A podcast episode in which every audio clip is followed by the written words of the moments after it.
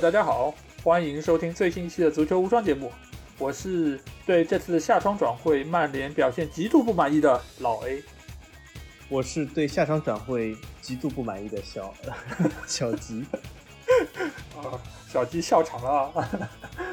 好的，那个首先还是欢迎大家可以订阅我们的足球无双官方微信公众号，在公号里面，大家不但可以听到我们每一期的音频节目推送，还可以看到最独特的足球专栏文章。最重要的是，可以看到加入我们粉丝群的方式，只要在微信里面搜索“足球无双”就可以找到。期待你们的关注和加入。好，那。是什么事情让我们都极度不满意呢？那就是这个夏窗转会。夏窗转会这次因为疫情的原因，所以比往年都要来的更晚一点，那个截止日期，对吧？往年一般来说都是在八月底才关上那个转会大门，一般有时候会到九月一号。但是今年因为疫情原因，是到北京时间的十月六号才落下帷幕。而且如果说是联系到英超内部转会的话，其实到现在还是可以的，哈，他们就会延一周时间。那我们这期节目就会来盘点一下这一次特殊情况下的夏季转会，哪些球队是我们心目中表现最好的球队，哪些球队又会被我们打上不及格呢？你们一定要听一下，因为这次我们会从五大联赛里面挑取十七支所谓的豪门或者说是表现比较出色的一些球队，我们来做一下点评。而且我们的演播室，我们的导播是不是会为我们记下比分，然后并随之抽奖呢？送出 中秋节月饼啊？对，这个可以的，对吧？而且我觉得，如果你们听了我们的打分或者我们的评价，觉得你们也有自己的一个心里的一个分数，那希望你们可以在我们的留言下面留下你们所认为的最合适的一个分数，来跟我们进行交流。好，那我们就先来看一下这次夏窗转会的一个大致情况。呃，这次的标王。对吧？就是最受关注的标王是呃切尔西引进的德国小将哈弗茨，是花了八千万欧元。这个成绩其实相比于以前所谓那些上亿的转会来说，其实真的还算是挺低的一个价格。然后从巴萨转投尤文的阿图尔是排名第二，七千两百万欧元。这个数字我们也说过，它其实就是一个做账的一个，所以这个价格也不用太当真，对吧？然后这一次的夏窗转会。总的转会金额是四十一点二亿欧元，是近五年来的新低。可见，就是整个疫情其实对于各个俱乐部来说也是比较艰难，所以他们能够花的钱也比较少。但是呢，我们纵观了一下五大联赛的那个花费来净投入来说，英超还是独占鳌头的，它应该是有超过八个亿的欧元。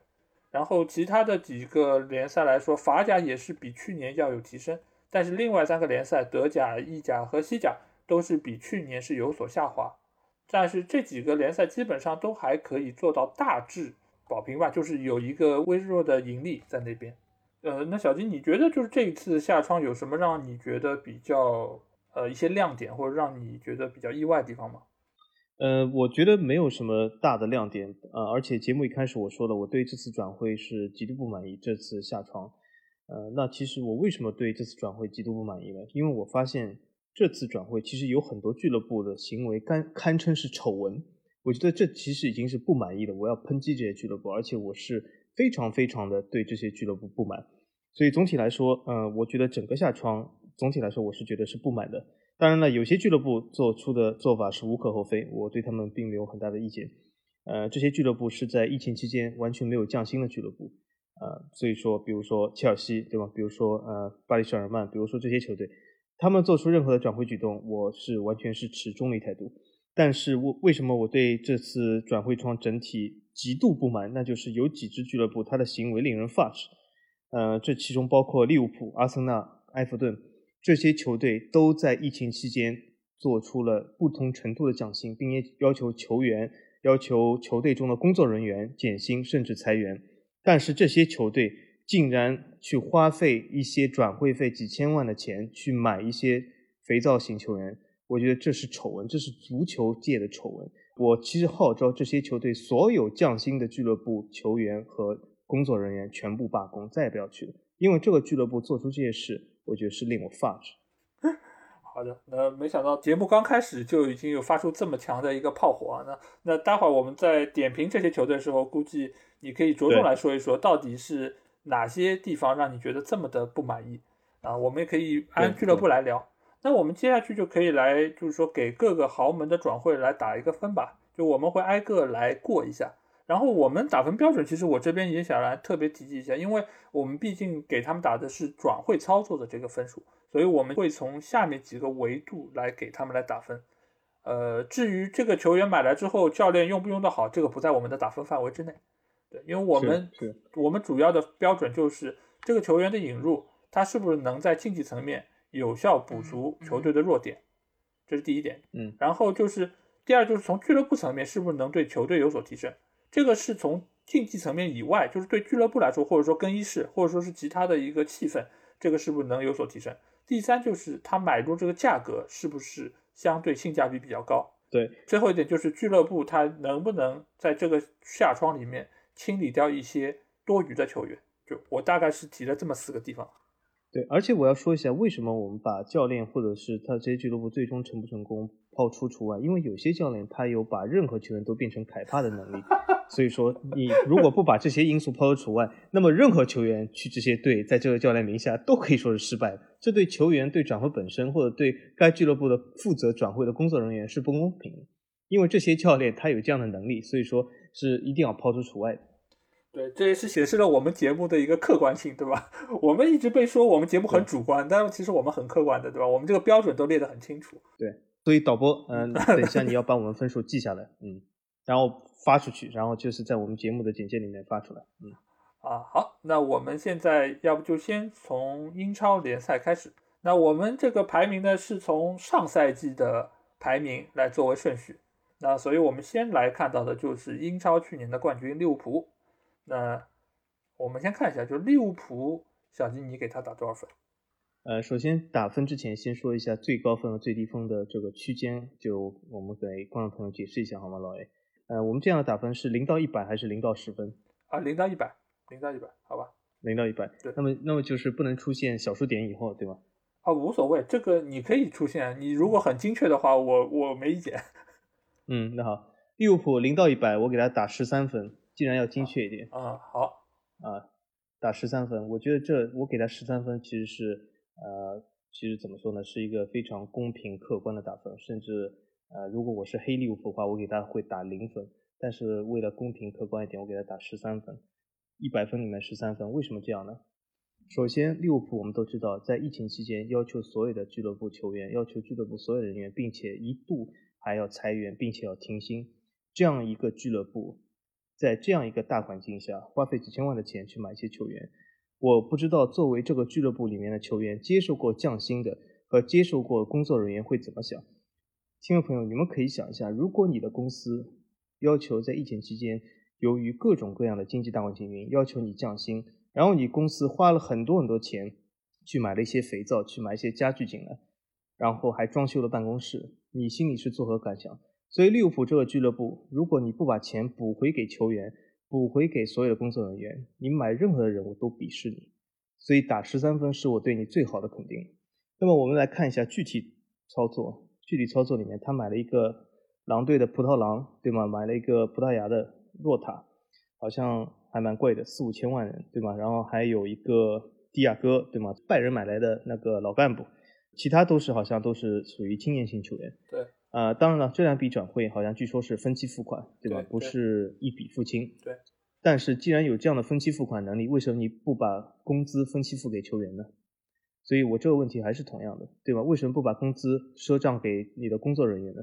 所以这样的行为，我我我根本没有办法接受。然后如果点评这两个球员的话，蒂亚戈，对吗？网上是炒了一片热，好像完全忘记了他其实，在欧冠前复赛前期在拜仁都是一个替补球员，也是根本不是所谓的拜仁核心。那么另外一个球员，呃，是吗？是一个葡萄狼的球员。那么葡萄狼最终联赛排名，最终的欧洲战绩。也证明了这个球员其实也是一般般。这两个人转进利物浦有没有提升我不知道，但是利物浦输了二比七，我可以看出来这两个球员也没有什么对很大这种提升。有一个球员得了病啊，他不能参加比赛，对吗？但是这样的事是发生很多的，呃，所以说这两个球员对利物浦补足有多少，我简直看不出来。所以利物浦这转会这样操作是完全把钱用在了不该花的地方，所以我觉得十三分是他最佳的体现。嗯。哦，我听出来，就是就是你如果是对于俱乐部当时要求员工降薪，那我觉得你对他的起评分可能就不是满分一百，我觉得你对他起评分可能满分就大概只有十五、二十，大概是这么样一个分。满分十分，满分十分嘛，所以我是嘉奖给利物浦三分，所以大家不要说我是利物浦黑，我是送给利物浦三分。好的，啊，我对利物浦，因为我没有考虑降薪这件事情，我纯粹是从刚才那四个层面来来说的。所以我给他打的分数是六十，就一百分满分的话，我给他六十。呃，为什么我会打一个及格分呢？因为他不管是引进若塔还是蒂亚戈，其实我觉得都是对于原来阵容的一个补充。因为他原先去年的那个阵容，其实不管从年龄架构还是整个打法的成熟度，其实都已经很成型了。所以他其实本来这个赛季就可能没有必要花这么多的钱去补足，但是他还能够引进这两个，现在来看。其实就是准主力的一个球员，蒂亚戈尽管是大家都觉得他能力非常强，但是我觉得其实放在利物浦队内也未必能够拿到一个稳定的主力位置。而若塔其实也也就是在马内受伤或者说生病的情况下，他才有机会能够上场，对吧？所以利物浦这一次的转会其实没有说对整个球队有太大的提升，但是它属于是增加了那个板凳的厚度。然后再看他那个就是转出的这个名单里面，他基本上呃洛夫伦转会泽尼特了，然后拉拉纳也去了布莱顿，还有就是那个超级超级巨大失误的卡里乌斯也被租借去了柏林联合，呃，所以对于冗余球员的清理，我觉得相对来说也还是做出了一点成绩，所以整个综合来看，我觉得利物浦给他打一个及格的六十分是比较合适的。因为我并没有把那个降薪这件事情作为我的考量，如果这个要放到我考量里面，我觉得那估计跟小吉也差的不会太多，可能也就是二二二十分左右吧。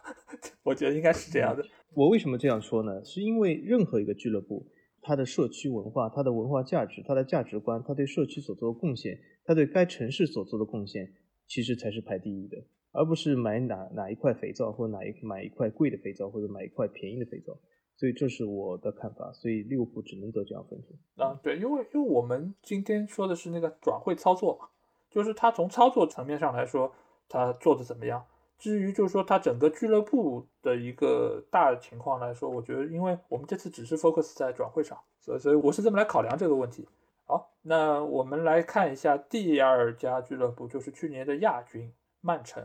曼城这个下窗，它其实动作还是挺多的，对吧？主要其实是引进了一些后防线的球员，两个两个中卫嘛，鲁本迪亚斯和阿克，基本上花了俱乐部一亿多，然后还补了费兰托雷斯，巴伦西亚的一个边锋。所以就目前的他这个转会操作，呃，小金你给他打几分？是不是比利物浦要好一点？呃，那肯定啊，呃，那肯定，因为曼城还至少是一家有底线俱乐部。对吗？所以说他做的转会的这个事和他的价值观并没有相违背，所以我觉得曼城还是有底线。呃，那么曼城的操作呢？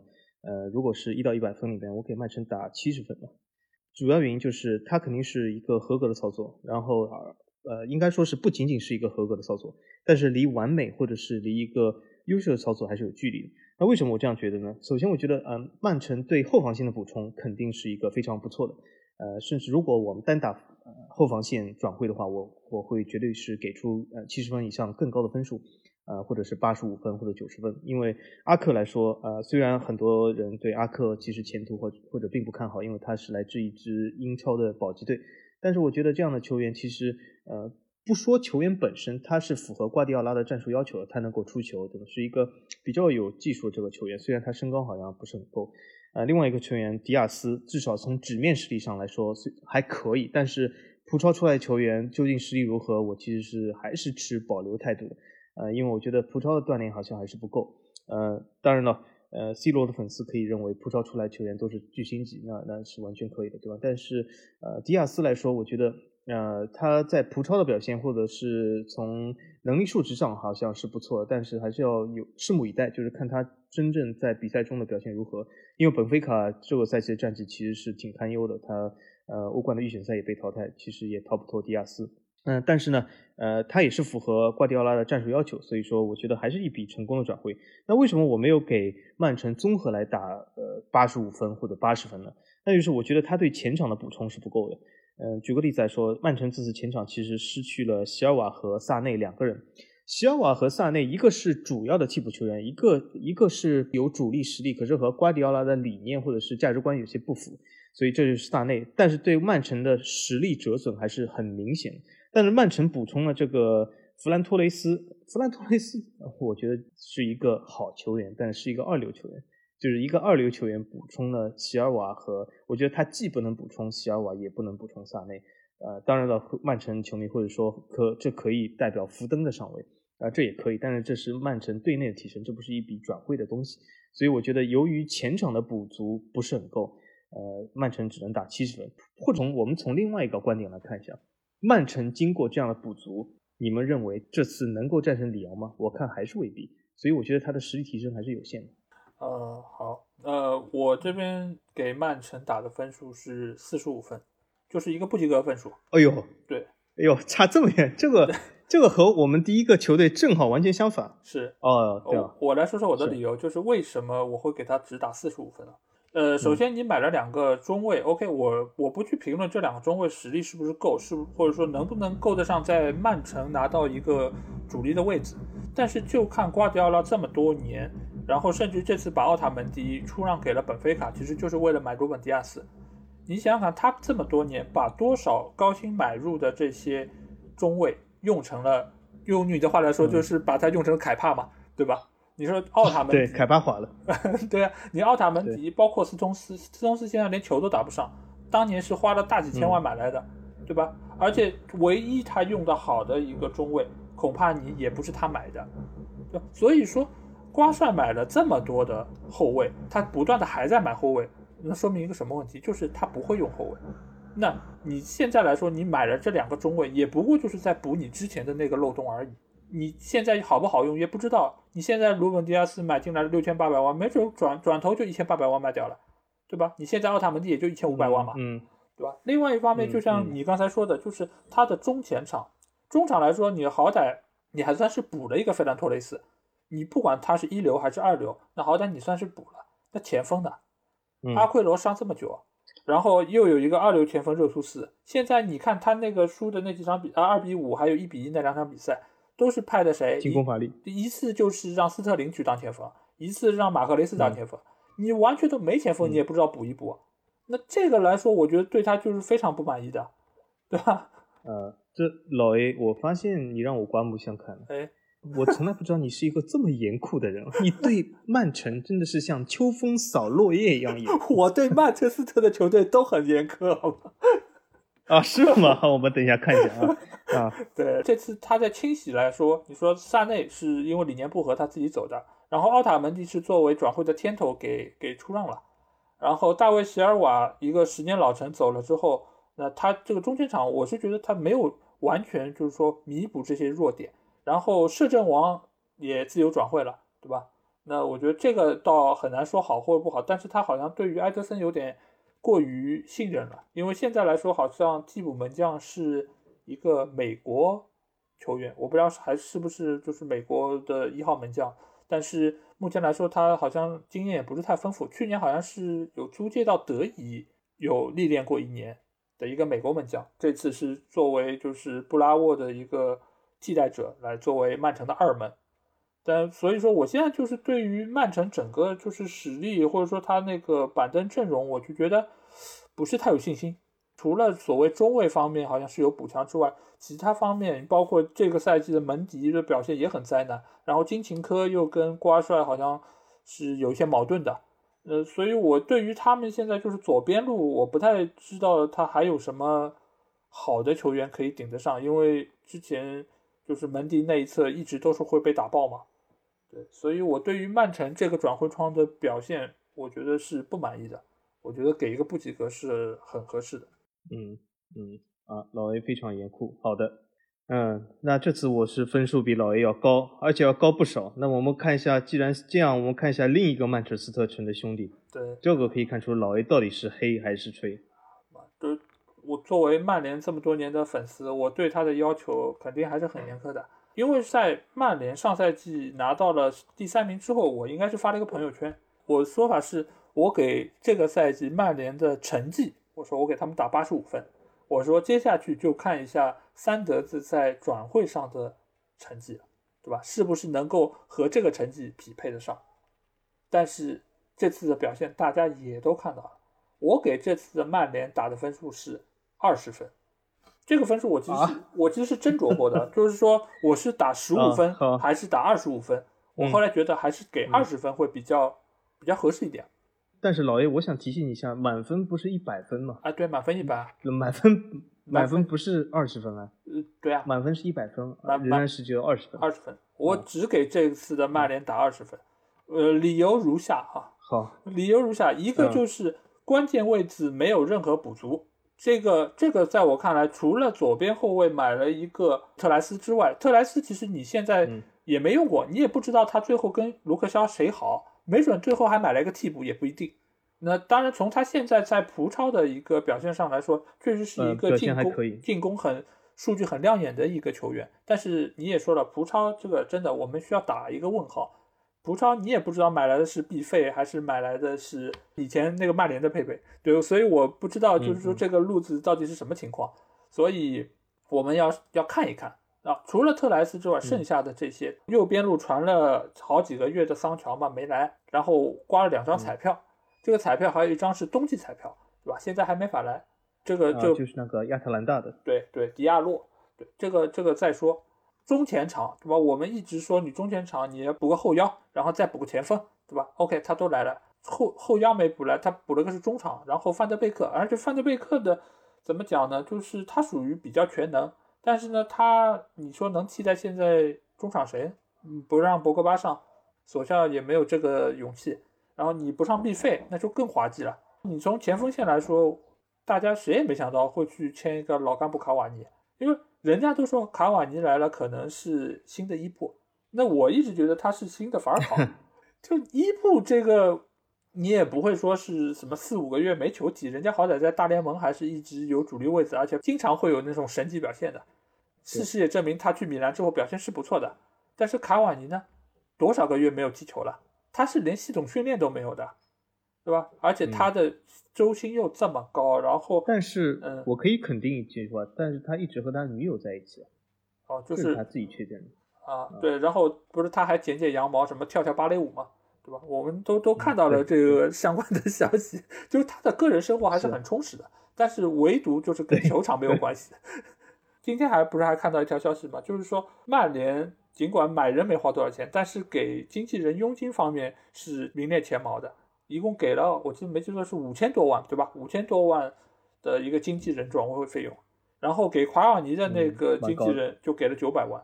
从整个就是转会的这个操作来看，我们可以看到就是什么雷声大雨点小，然后这个雨呢下下来的还是酸雨，就对于整个俱乐部就是除了负面影响，我没有看到任何积极和正面的，包括从这次他们联赛开赛之后的成绩来看，我们也可以看到范德贝克三千九百万买来之后，几乎都没有上场时间，上一场比赛甚至于是只打了最后伤停补时的几分钟。我不知道这个你你买来到底是为什么？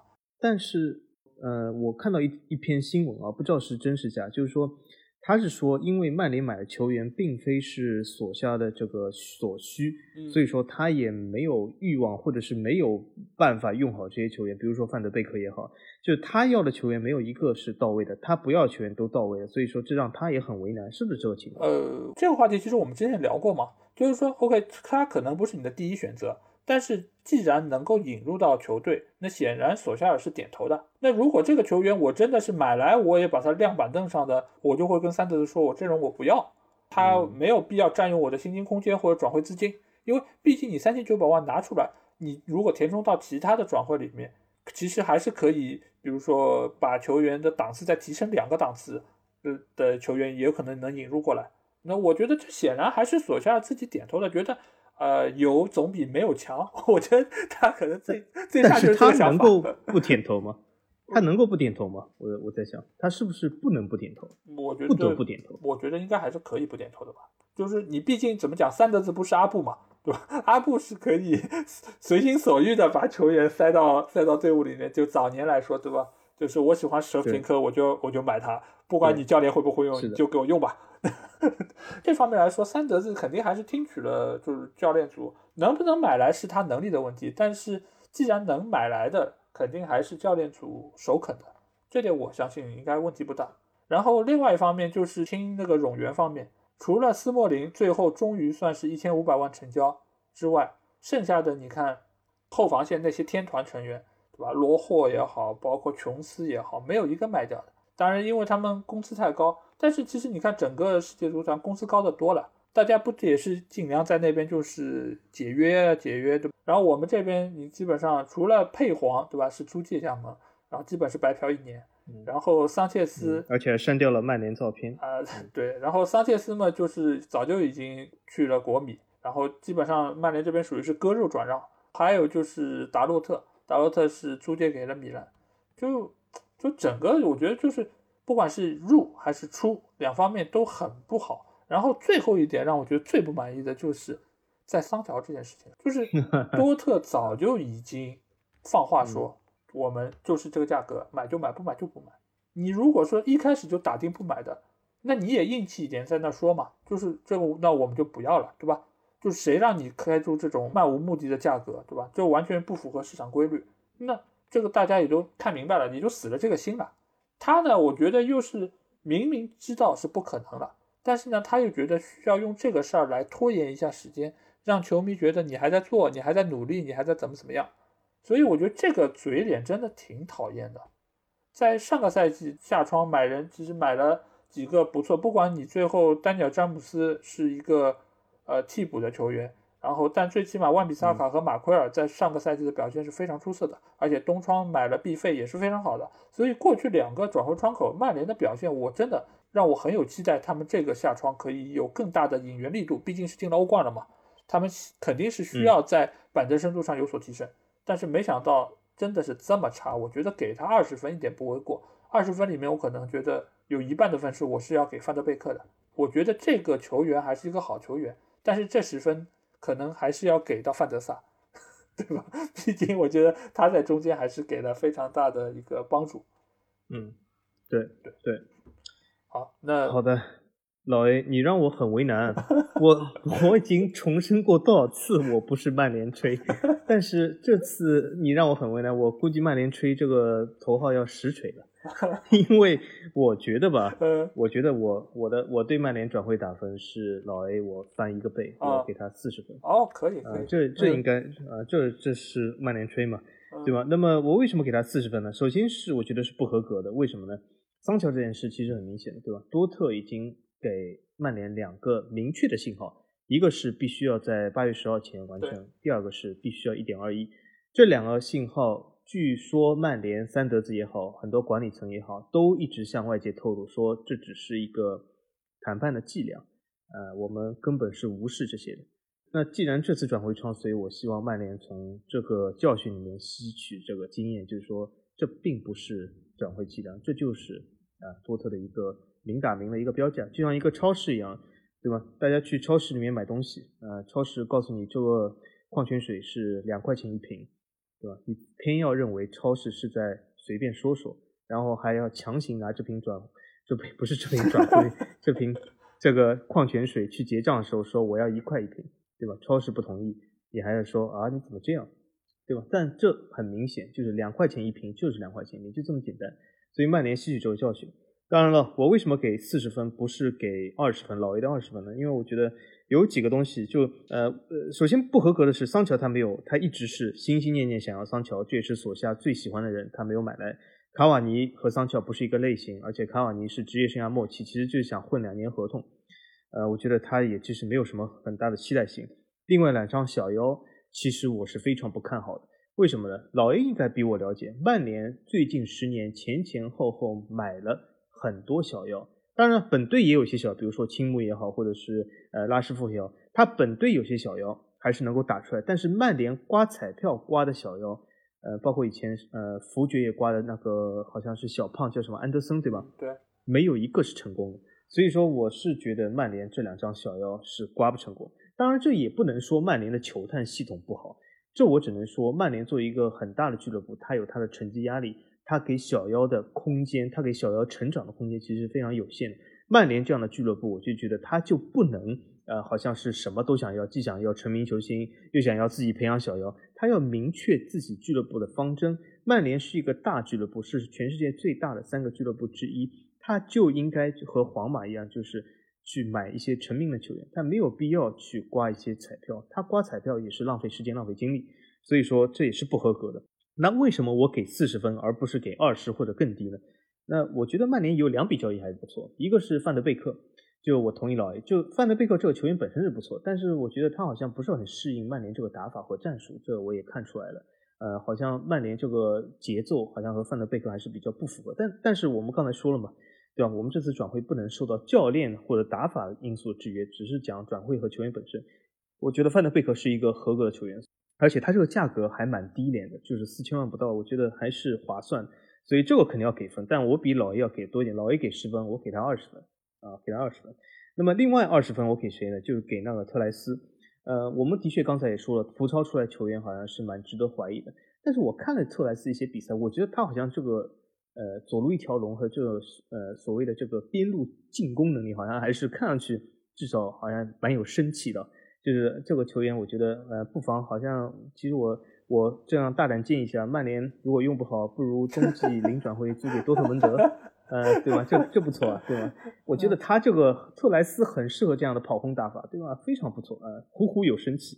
而且呢，买来只要一千五百万，呃，我觉得一千五百万买不了吃亏，对吧？用一句广告的话就说买不了吃亏，对吧？呃，虽然他是合同最后一年，但是合同最后一年，呃，是便宜，但是也也正因为便宜，所以说其实风险是低的，所以我是给曼联四十分，给了曼联这个。给老 A 一一倍的分数，那曼联转出的球员呢？呃，我觉得也没什么可惜的，因为他这些人其实心已经不在曼联。就很多人说，呃，斯莫林这个意甲范戴克是不是应该呃拿回曼联，或者是打的会更好？其实不会的，因为为什么？我们毕竟说的不是肥皂，是说的是人。斯莫林的心已经不在曼联，你强扭他回曼联，他也发挥不好，就不如把这个钱啊收回来，然后让他继续当意甲范戴克也不错嘛，对吧？嗯。对，而且作为就是曼联的老臣，我们觉得就是曼联在卖人这些事情上，从来不会给球员设置太多的障碍。他之所以没有满足，就是罗马一开始的报价是罗马一开始的报价实在是太便宜了，意甲范戴克只值这么点钱吧，对吧？所以还是需要给，还是需要给他就是说一个相对匹配的身价吧。也是祝福他能够在罗马踢的像上个赛季一样那么好吧。好，那我们来到。这一次夏窗最受瞩目的俱乐部切尔西，嗯，那嗯，要不你先来吧，我我觉得这次应该你的分数会比较的低啊，是吗？对，是吗？我我好吧，切尔西，嗯，切尔西我给他打分是七十五分，这比你想象中低还是高呢？啊，你反正比我的低，待会儿我们再来说啊，是吗？嗯嗯，但是七十五分你应该可以看到是目前为止我打分几个球队里面最高的一个球队，对吗？对。呃，其他几个其实都是没有这个七十五分高。那为什么觉得七十五分呢？首先是一个合格的分数，切尔西买了不少球员，这是值得肯定。呃，但但为什么不是八十分以上，或者是九十分，甚至一百分呢？我觉得切尔西这个引入的球员还是有明显问题的。他首先前场引了这几个人，我都可以看出来，这不是兰帕德完全想要的人，这和他想要的还是有差距的。兰帕德而且不太会用其中几个人。这其中几个人打了，其实效果不好，兰帕德也没有找准他们的位置，所以我觉得他的前场引援从纸面上来看不错，但是他也出现了一些这个球队适配的问题。那么，而且这些这些引援来说，和他本来的这些球员，我觉得位置是有重叠的。就举个例子来说，我们买入的哈弗茨、维尔纳，他们真的和之前的呃，比如说切尔西的这个刚买的小王子呢，普利西奇。真的是完全是补足吗？我觉得是有重叠的，那么也就是说是对之前的否定。呃，我觉得这是有一些小问题的。而且呢，呃，我认为从价格来说呢，哈弗茨和维尔纳其实价格来说都是一般般，并不能说一笔非常划算的买卖。很多人讲维尔纳砸了这个呃这个解约金呃五千多万是非常划算，但是维尔纳维尔纳很多那很多。听众很多球迷这个时候要说的啊，有的时候说巴萨时候说啊某某某不厉害，他只是一个体系球员啊。很多人是说啊什么是体系球员？谁都是体系球员。那我可以大家举个例子吧，谁是非常非常最最体系球员？那就是维尔纳。维尔纳其实脱离了红牛体系，他其实是一个非常一般的人。我们可以看一下德国队里面的维尔纳，他究竟怎么样呢？很一般，对吧？所以说，呃，它这个价格只能说一般般，也不能说不划算，对呀，只能说一般般。那么我给切尔西打低分，也不是说打低分，他本来比如说前锋线我给他八十分，但是要拉低五分的主要原因是什么呢？他对他的中后卫没有很强的补充。他的确，滕森也好，克里斯滕森也好，或者是鲁吕迪格也好，他有现成的中后卫，可是这些中后卫不是都和兰帕德基本闹翻了吗？那么所以说他应该补足他中卫，他去买了一个呃巴黎也不是买了，其实席尔瓦和卡瓦尼啊，这个上面呃老爷说是从巴黎圣日耳曼加盟，其实不对，这两个人都是失业，都是失业都是失业有为青年，对吧？你不能说是巴黎圣日耳曼加盟的这件事，其实和巴黎圣日耳曼关系并不大，对吧？都已经失业了。所以迪迪尔克席尔瓦也是失业有为青年，他加入了切尔西。他作为一个替补是可以的，可是作为一个先发主力，他的年龄、他的这个呃这个身体机能的下滑其实是不适合的。呃，如果兰帕德他本身和切尔西本身的中卫关系不错，那也没什么问题。可是兰帕德也是明知对吧？他非常容易凯巴化球员，兰帕德是一个非常容易和球员闹翻的人。那么他的球员补充其实是要非常多，因为你要。做好一个预量，就是让兰帕德能够闹翻几个人，对吧？仍然可以球队运作。所以说，切尔西从这点来看，只能拿七十五分，因为他的预量还是不够。啊，他既然选择兰帕德，就要知道他的阵容要比别人厚。啊，因为这位兰帕德先生是分分钟要和人闹翻的。啊，这是所以我给切尔西七十五分的这个打分。但总体来说呢，我觉得切尔西还是成功的。呃，他绝对没有什么，他其实前场损失了威廉，但补充了。呃，三个不错的球员，对吗？后场其实没什么大的损失，但是补充了一个呃老干部，然后呢，补充了这个呃兰帕德最需要的守门员。其实我觉得总体来说还算可以，七十五分其实不是一个低分啊，七十五分是一个合格的成绩，而且是良，已经达到了良了。所以我觉得总体来这是我的看法。因为之前切尔西不让在买人时候，呃，一直会对比曼联的表现。然后我我一度说，我说切尔西如果再买入哈弗茨，我说我这次要给他们的那个转会打一百二十分，对吧？那一百二十分当然是个玩笑话，是吗？嗯，对。但是我现在给他们一个一个理性的分数是九十分，对，其实也很高啊，这是一个优秀的分数。嗯，呃，为什么会这么优秀分数呢？我觉得他们在转会这个事儿上，就是 no 姐的表现真的是出类拔萃。秒杀所有其他一众，尤其是三德子，对吧？就是我觉得他之所以我觉得好是有几个方面，一个就是他把之前他所谓的呃就是比较薄弱的位置都进行了补充。你不说这个补充有多深厚，比如说中卫这个位置，你可能第二个席尔瓦就不够那么厚，但是他最起码所有位置都补了，门将也补了，中卫也补了，边卫也补了，然后中场也补了，前锋也补了。你可以说他原先就有一些人。他们是重叠的，他没有办法用好这么多人。但其实我觉得，就是切尔西的一个一个大的政策，就是不管有没有用，先撸进来，撸进来之后，然后就看你哪些人可以被兰帕德化，对吧？如果兰帕德化了，那就打入冷宫，剩下的人还能用。所以兰帕德化这个事儿吧，我觉得是一个必然，因为切尔西他就是这么一个转会策略，你必然这些人里面是有人要打替补的，然后这些人谁打替补谁也不满意啊。然后包括还有原来的那些青训也好，或者说是一些老臣也好，对吧？他们也原来是有主力位置，尤其是吕迪格，对吧？吕迪格，你说其实之前有一度打得非常的好，但是显然他跟兰帕德就是有矛盾的。包括还有上场比赛中途被换下，然后跟跟兰帕德最后翻脸的那个阿隆索，对吧？这些球员一度都是切尔西的稳定主力，但是就是因为你引入了这么多球员之后，势必这个矛盾就会放大。那这个时候兰帕德怎么办呢？他如果要树立自己的铁腕政策，他必然就是要跟很多的球员闹矛盾。那他们闹矛盾了能怎么办？就是再买人了，用新的人再来代替旧的人，然后旧的人身价下跌出让，对吧？所以兰帕德话就是这么来的。我们这个是后话，但是 No 姐的这个转会策略确实是很牛。你看这些球员哪一个拉出来，其实都是以一个相对比较合理的价格。引入进来，有些甚至于我觉得是低廉，对吧？你如果说之前按哈弗茨这个身价或者表现，你要去曼联没有一亿，我觉得搞不定，对吧？呃，维尔纳的表现，我觉得最起码也得呃再加个一两千万，就是他这个价格都很合适，位置也都很对路，然后至于用的好用不好，我觉得完全压力都来到兰帕德这边，而且你可以看他就是出让这些球员，呃，卖的卖。走的走，借的借，我觉得也把他原来的那个一些肯定打不上主力位置的一些球员，包括巴克利，包括巴舒亚伊，还有那个奇克这几个球员，其实都还是有一些实力的。他们全部都给外租掉，而且都是租给的英超的球队。这样的话，他到时候英超遇到这些球队，他们也不没办法上场。其实我觉得对他们本身来说也是一个好事，对吧？而且还能分担一些工资的压力。所以整个这些操作看下来，我对于切尔西这个赛季的引援转会方面的操作，我给非常高的评价。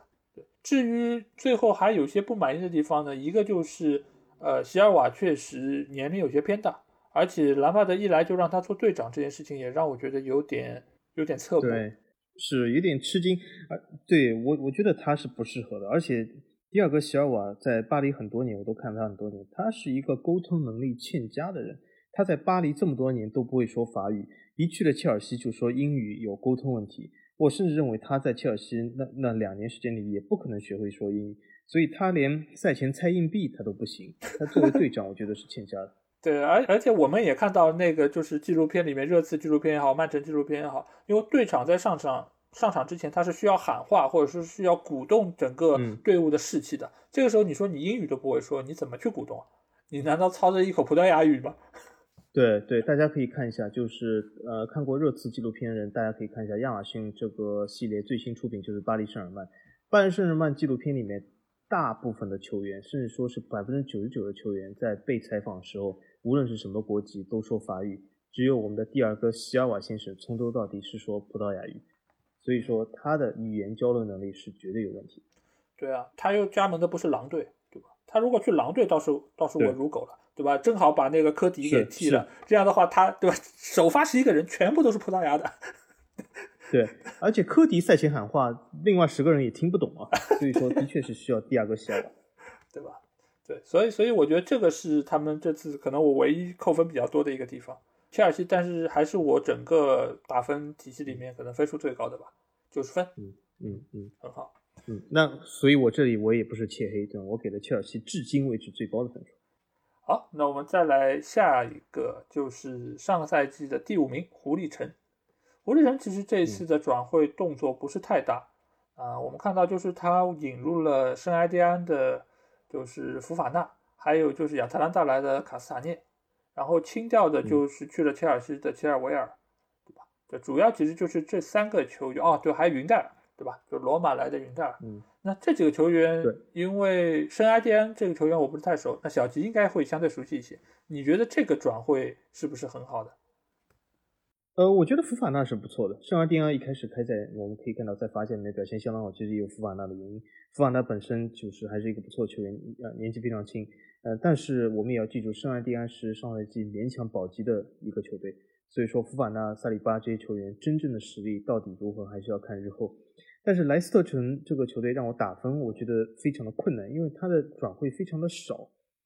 呃，如果我打出一个比较高的分数，其实我要声明一下，就并不是我认为他的球员就是比呃其他某些之前的球队更强，只是说相对于莱斯特来说。他如果呃怎么说呢？他转会交易非常少，那么呃进少出少，那么也也不失是一个合格的操作。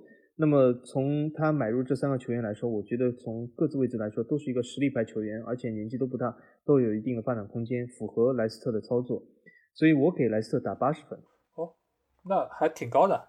对，因为我觉得他没有很大的一个失误，而且这个球队来说，呃，他买入的球员都是就是各个位置上有特色的球员，而且他卖出了那个切尔维尔，我觉得齐奥维尔就是典型典型的呃这种英格兰户口本球员，就是其实是实力是小于身价的，他能够这个切尔维尔这个人卖到五千万，我觉得是一个非常好的操作。莱斯特失去他并不会在实力上有很大的影响。那你这个分数要比切尔西的分数还高，八十嘞。对，因为我觉得，我觉得切尔西还是有一些明显的问题的。呃，呃，从他这个第二个希尔瓦，就是他签的这个签约来说，我觉得还是有明显。莱斯特城这几笔交易，呃，基本是没有什么很大的问题。啊，我为什么给他打八十分呢？因为我实在找不出就是莱斯特城失误的地方。嗯，哦，我觉得好像没有什么，啊，是非常清晰，他的思路非常清晰。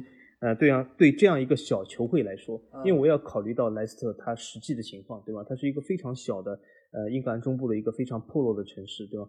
但是从这样的小的球会来说，他这样操作我很难苛求他。如果我比如说给莱斯特只打呃六十分、五十分或者七十分，我觉得对他来说是不公平，因为他做到他能够做到最好的。呃，我给莱斯特打的是六十五分，就是一个及格偏上的分数。为什么呢？就是因为他多做多错，少做少错吧。但所以他就是转入的少，然后转出的也少。但是你可以看到，就是他把齐尔维尔的那个笔钱，基本上就是买了福法纳和卡斯塔涅。然后卡斯塔涅在刚开始的几轮比赛，其实已经坐稳了一个主力位置，而且表现非常好。我记得还有进球，所以他基本上已经就是是一个融入球队的主力的边后卫了。然后另外一方面就是他之所以没有买太多的其他的球员，主要是因为他本身的呃青训也好，或者现有的球员，就是罗杰斯用的还是非常的有心得。就是他怎么知道就是提拔年轻球员，或者说是把一些老将发挥出他们该有的一个身价，所以我觉得莱斯特在这次转会里面的这些操作，我觉得相对来说是比较稳健，然后也是能看得出他们对于自身体系的一个信心在那边，对吧？而且吉尔维尔卖出五千多万，我觉得也是非常划算。当然有户口本的加成，但是一个边后卫卖五千多万，真的也已经已经算是很很不错的一笔交易了。对于一个小球队来说，对啊，对啊，是啊，嗯，所以我给他八十分嘛，对吧？我觉得他的操作几乎是没有任何的问题。但是因为其实也像我刚才说到，就是他其实也是相当于是一个平进平出嘛，所以他没有一个太大的提升，或者说是呃，而且你也知道，他其实对那老将还挺多的，所以他其实对于这部分的补充，其实也没有看到有太多的动作，对吧？包括他的后防线，包括他的那个瓦尔迪，尽管瓦尔迪现在状态还不错。但是我觉得他其实还是有可以补强的一个点在那边，所以我给他一个及格以上的分数。对对，但是他的泰国老板最近好像疫情原因，他本来就是做免税店的，应该是国际旅游减少，所以对他来说压力也是不小。所以啊，怎么说呢，也是他力所能及吧。所以我给他这个分数。OK，好，那我们再来到下一个球队，就是我们的魔力鸟所在的热刺。热刺这一次，其实我觉得。从整个英超来看，好像是仅次于，呃，切尔西动作最大的一个俱乐部，对吧？因为之前我们也说到，就是列维他可能就是这个下窗，对吧？转会资金也不是很充裕，他可能也也不会有太多的引援动作。但是没有想到，他后来好像，对吧？动作还挺多的，对吧？我们可以看到他啊，罗塞尔索这个是之前就买的，然后对，然后是雷雷吉隆，主要是雷吉隆的三千万，对吧？包括他后来还。租借了加里斯贝尔这笔引援怎么讲？就是如果他能够从医院出来，那其实还没准可以期待一下。呃，剩下几个球员，包括多赫蒂还有霍伊贝尔，尽管价格不高，但是他们其实现在来看已经很好的融入球队，而且也已经能够坐稳一个主力位置，对吧？包括本菲卡还租借了那个维尼修斯，就是说你可以看到整个热刺他这个下窗他。就是说花了不多的钱，但是整个效果可以看非常明显，而且，对吧？六比一已经很说明问题了。六比一，维尼修维尼修斯还没来，对吧？然后贝尔还没上，都已经打成这个样子了。那我就我给热刺这次打的是七十五分，我觉得还是一个中等偏上的分数。小金觉得呢？嗯，呃，从 以上球队来证明，其实 我觉得老 A 是比我要严厉的多。我其实。对热刺打分是九十分，我觉得热刺这个夏天的操作让我刮目相看，呃，几乎是完美的操作。呃，为什么是几乎呢？但等下我会点出一下，就是一百分里面我给他九十分，我觉得他的几笔转会其实是非常不错的。呃，花小钱办大事，就我并不认为就是转会里面啊一定要花钱是最多的，第一名他就是转会最厉害球队，这倒未必。热刺呢其实是花钱并不是那么多，但是办了不少的大事。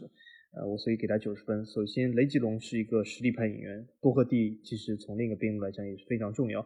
霍伊比尔从这几场比赛来看，我觉得霍伊比尔是一个发挥至少是非常适合热刺的一个球员，或者是适合魔力鸟的一个球员，所以是一笔非常经典的演员。而且我们还可以看出，霍伊比尔其实热刺理论上只出了三百万，因为为什么？因为热刺用那个沃克皮特斯抵了一千三百万。对。沃克皮特斯这个球员其实真的蛮糟糕的，这个球员有的时候大名单都不能进，他能够抵掉一千三百万，我不知道南安普能是怎么想的，但是至少他列为做到了，所以还是让我刮目相看。那么从另外角度来说，他租借维尼修斯和贝尔，对维尼修斯又是典型那种白嫖式租借，为什么呢？他有一个很高的选择性买断的经费，对吗？这其实就是让本菲卡做做白日梦的，对吧？其实是不会买断。就举个例子来说，热刺其实干这件事已经不是第一次。他东窗的时候号称要四千五百万选择性买断租了热德松，现在要退退货了，对吧？那本菲卡好像没有吸取这个教训，还是让热刺不停的白嫖。那但是无论如何，热刺成功了，所以从这个转会操作来说，几乎是完美的。那么为什么说几乎？他为什么我不给他一百分呢？呃，扣掉十分，是因为我觉得他租借出去福伊斯。或者是呃，他是一个阿根廷西班牙语球员，就是说福伊特，我觉得还是不是最那么的好。为什么呢？首先，热刺还是有一些缺少中卫的。虽然福伊斯会福伊特他在中卫上或者右后卫上打了并不好，但是有的时候需要一个替补也是可以用一下的。第二点就是。呃，福伊特或者福伊斯来说，我觉得他的推进能力还是不错，他的持球推进还不错。为什么魔力鸟不想一下就把它改成一个后腰呢？改成一个推进型后腰呢？我觉得这好像是一个很好的打法。就福伊特，他的确他的。防守一般，可是为什么他就他年纪这么轻，为什么一定要让他继续干中后卫或者右后卫呢？完全可以来个呃推进型、组织性后腰嘛？我觉得这是一个很好的想法，所以把他租掉，我觉得还是要扣一点点的分数。其他来说，我觉得热刺列维是一个非常完美的转会，那已经是没有办法追求更多，所以这是我九十分来源。嗯，对，因为我给到七十五分，其实也是考虑到他在于就是说进和出两方面，其实都做得非常的出色。因为这些球员都是以一个相对比较便宜的价格，然后引入进来，然后给球队的位置也得到了很好补充。对，列维在做生意方面，我们不得不说还是非常有两把刷子的，对吧？你要不就是谈判能力强，你要不就是做生意精明，然后知道怎么去花小钱办大事儿，对吧？你这两点，我觉得三德子能学到一招，我都觉得不用今天这么头疼。好，那我们来到了北伦敦的另外一个球队，就是阿森纳。对，阿森纳其实在这个夏窗的最后时刻，其实还是做出了一笔重磅的引援，就是从马竞引入了那个托马斯帕蒂，对吧？这个球员其实还是。非常实用的一个球员，尽管形象上我觉得真的好丑啊，就是好好难找出比他还要再丑的球员。对，但是这个这个长相一看，坎特也很丑。对，但坎特我觉得比他还好看一点。当然，这两个人好像 对，就就但是这个样球员做后腰就感觉好像特别的放心，就是防守能力特别强悍的这种这种长相。对，而且他们只是用了那个是，其实用托雷拉去换的嘛。对吧？但是托雷拉其实还是租借的，就这点来说，阿森纳的这笔引援，我觉得可以说，呃，是非常非常划算。尽管他也花了五千万，对于阿森纳这个球队来说，五千万可真的是一笔大数目。毕竟当年要买苏亚雷斯，只是只是愿意花四千万加一块钱，对吧？所以，所以我觉得真的，我对于这个赛季的阿特塔还有阿森纳队真的是无比期待，看看他们国家队比赛回来之后。然后托马斯上场之后，是不是能让阿森纳的防守上两个档次？可以期待一下。所以我对于他，你给他打分，我这次给阿森纳打七十分。总体来说其实还可以，但是不是一个特别高的分数，因为他们其实就是其他方面，尤其是在清那个清理十号这件事情上，我觉得他们简直是碌碌无为到一个极点。最后好在是共青王被租借出去了，否则我觉得这个分数还要更低。然后除了这个转会之外，另外一个比较好的就是那个加布里尔，就里尔来的那个中后卫。那这个引援其实我觉得也也还是挺挺有效果的，因为从这几场联赛来看，他其实已经比较适应阿森纳这个体系。整个来说，我觉得阿森纳肯定还是及格偏上的一个分数。对，所以七十分差不多。我给阿森纳是打满分一百分中的四分。啊，哦，比 利物浦分数更低啊，对对对，利物浦得了十三分，阿森纳只能得四分 啊。那为什么阿森纳只能得四分呢？因为他比利物浦做法更令人发指。那为什么呢？阿森纳首先降薪和对俱乐部里中的裁员比利物浦要厉害得多。然后呢，利物浦这次的确是买了一些球员，但是大部分是以租借和分期转会，就是分期付款为主，它实际的现金操作还是少的。但是阿森纳这次买进了这个派对型球员，那个托马斯派对，他因为是砸违约金啊，那个西甲规定违约金必须要付现钞，而且是一次性付款，他就是一次性付款了五千万，去砸了一个球员，然后眼睁睁看着俱乐部中的工作人员、俱乐部中的球员在接受降薪，我觉得做出这样的事，我号召真的所有的俱乐部球员，你们第二天不要去上班罢赛。阿森纳每一场都零比三输掉，那又怎样呢？因为这样的俱乐部做出这样的事，零比三是他应得的。那么为什么呢？呃，阿森纳里面呃有个球员，刚才老 A 提到有个十号球员，他在那个今年年初就是说要降薪的时候，就问了俱乐部一句，就是说你得告诉我，你降了薪以后这笔钱用来干嘛？我觉得这是一个很好的问题。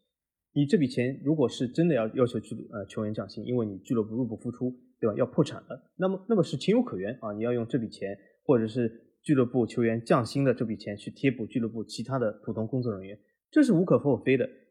然后现在所有的人大家都看到了，阿森纳降薪以后拿这笔钱去干嘛了？去买了一个派对。我觉得这个我作为十号也不愿意降薪，我凭什么呢？为什么你要我降薪，但是去买一个新的派对？或者你要奥巴梅扬，你要任何的托雷拉，你要扎卡在疫情期间降薪啊，降薪好几个月，就是去买一个派对。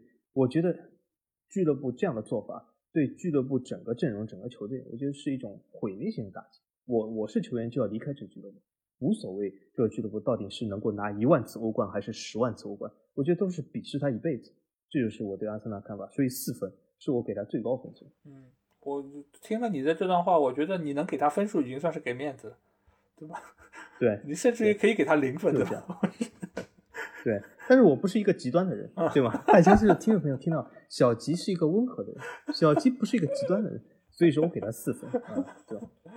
哦，好，那那我们来到了英超这次要说的最后一个球队就是最近表现真的是红的发紫的埃弗顿。对吧？这次埃弗顿其实我们可以看到，就是买的球员也非常的大牌，对吧？有那个哈梅斯·罗德里格斯，尽管一分钱都没花，对吧？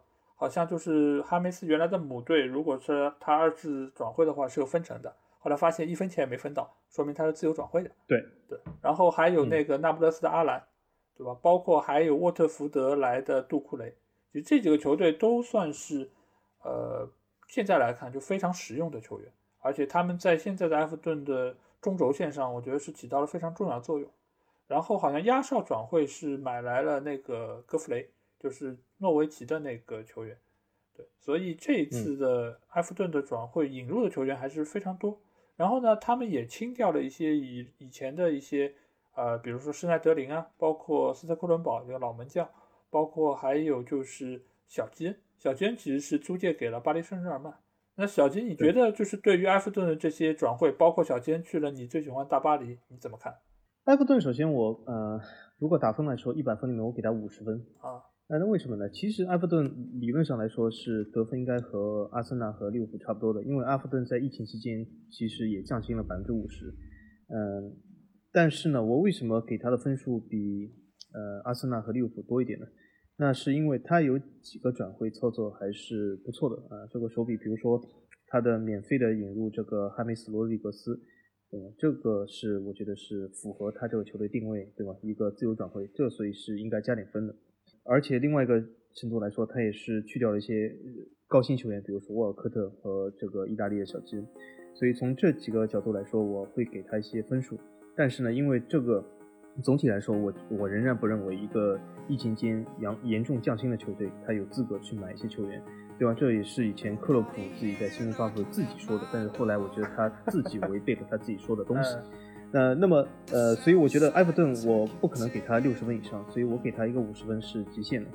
呃，那么老 A 问的小金，我我倒觉得这笔转会其实说是对双方来讲是都是一个无痛痒的事情，为什么呢？我认为小金在埃弗顿给埃弗顿的贡献是实在是有限，他的在前场的能力其实非常一般。那么同样来说，他给巴黎圣日耳曼的贡献也非常有限。呃，他基本就是一个巴黎圣日耳曼板凳上的一个球员，轮换球员。就他其实代替的基本就是舒波莫廷的位置，就是实在没有人用的时候，他可以上场打一下。那么期待他打出一些东西来，但是他如果不打出东西来，那也无所谓，就是一笔租借，那么就到时退了他即可。所以说，这是一个无关痛痒，对双方来说都无关痛痒的球员。那么他为埃弗顿等于说减少了点薪水支出，呃，他的这些薪水对大巴黎来说也没什么。那么所以说，基本就是一笔呃，对双方来说都没有坏处也没有好处的转会。这是我看。呃，我给这次的埃弗顿打八十分，我给他分数其实还挺高的。呃，为什么打这么高的高的？对，因为为什么给这么高？一个就是因为我觉得他那引入了三个球员，就是阿兰，然后杜库雷，还有哈梅斯，所以这三个球员我觉得对这个甚至甚至包括了热刺啊，对，是的。对，因为我觉得就是说，你从现在他这个球员过来给整个球队的提升来说，因为埃弗顿原本的板凳深度或者说成绩是不如热刺的，但是他现在能够有这样的表现，我其实觉得是是这次转会给他们带来的，所以我会给比热刺更高一点分。因为这三个球员相对来说，现在基本上已经撑起了整个埃弗顿的中轴线，对于整个球队提升不言而喻的。因为有了这几个球员在。我觉得才能保证前面理查里森或者说是呃勒温，对吧？这这两个球员能够摧城拔寨，能够进这么多球，所以我觉得这一点来说，这次转会他们是非常成功的，而且他们这次转会是非常有针对性的。这个跟安切洛蒂也有非常大的关系，因为毕竟哈梅斯肯定是卖了他的面子才才过来的，而且他们从那个就是清旧球员来说，我觉得这几个球员他们也是。早就想要退掉，包括沃尔科特，对吧？这这施耐德林是更加的，而且施耐德林就是能够重返法甲，还还能收回点转会费，我觉得挺好的。这个算是怎么讲？已经算是一个要清理的资产了，还能拿回点钱来，不错。所以我对于这次埃弗顿的整个，不管是转会的表现，还是他们开赛之后成绩上的表现，我都觉得打得还挺好的。所以我给他们八十分，这个还。可能是现在除了切尔西之外最高的分数吧，好像是的。对。